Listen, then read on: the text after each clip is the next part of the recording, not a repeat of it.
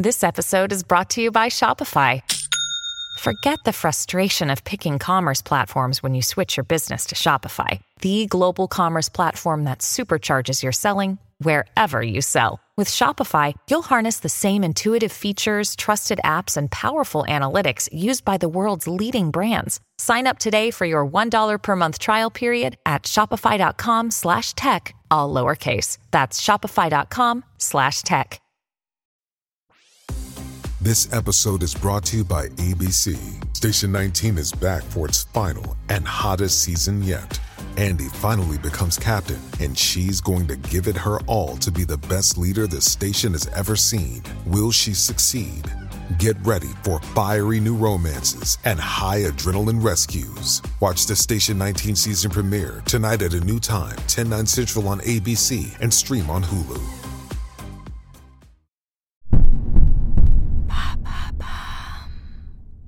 Connaissez-vous l'histoire des mèmes d'Internet?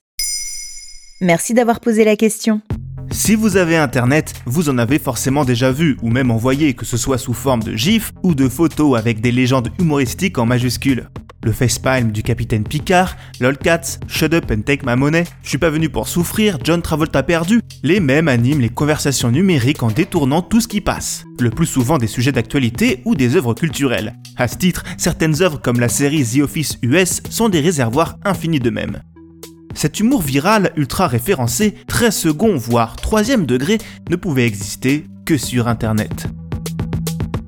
Ok, mais ça veut dire quelque chose même? Le terme n'est pas tout récent. Il apparaît en 1976 dans le gène égoïste du biologiste britannique Richard Dawkins. C'est un essai sur le rôle de l'imitation dans la transmission culturelle. Selon Dawkins, la théorie de l'évolution d'après Darwin ne s'applique pas en fonction des espèces, mais directement au sein de notre ADN. Nos comportements seraient déterminés par l'évolution de nos gènes, en tout cas ceux ayant réussi à se faire une place. Des gènes égoïstes. Ainsi, on pourrait aborder les idées qui composent la culture comme ces gènes égoïstes, mués par la volonté de se reproduire. Et paf, Dawkins invente le néologisme même. Ce terme est la fusion des mots gène et mimésis, signifiant imitation en grec.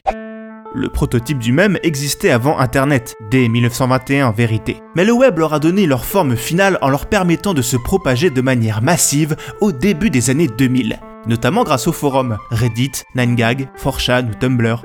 Car la nature des mèmes est d'être repris et partagé avec, si possible, une nouvelle variation. C'est donc un délire d'initié à la base? Pour Maxime Coulombe, sociologue et historien de l'art, le mème est un objet culturel renvoyant à une sous-culture. Il y a des mèmes qu'on ne comprend pas nécessairement et c'est voulu. C'est une sorte d'idiome qu'on peut employer pour être capable de communiquer avec des amis, pour renvoyer à une blague précise. Et cette capacité-là est aussi une source de valorisation.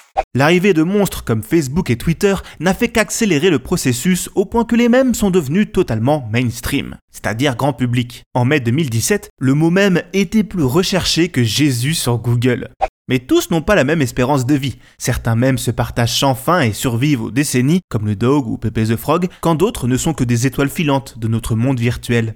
Aujourd'hui, la vie des mèmes à succès est de plus en plus courte, car ils sont désormais devenus des armes de communication par les publicitaires et même les partis politiques.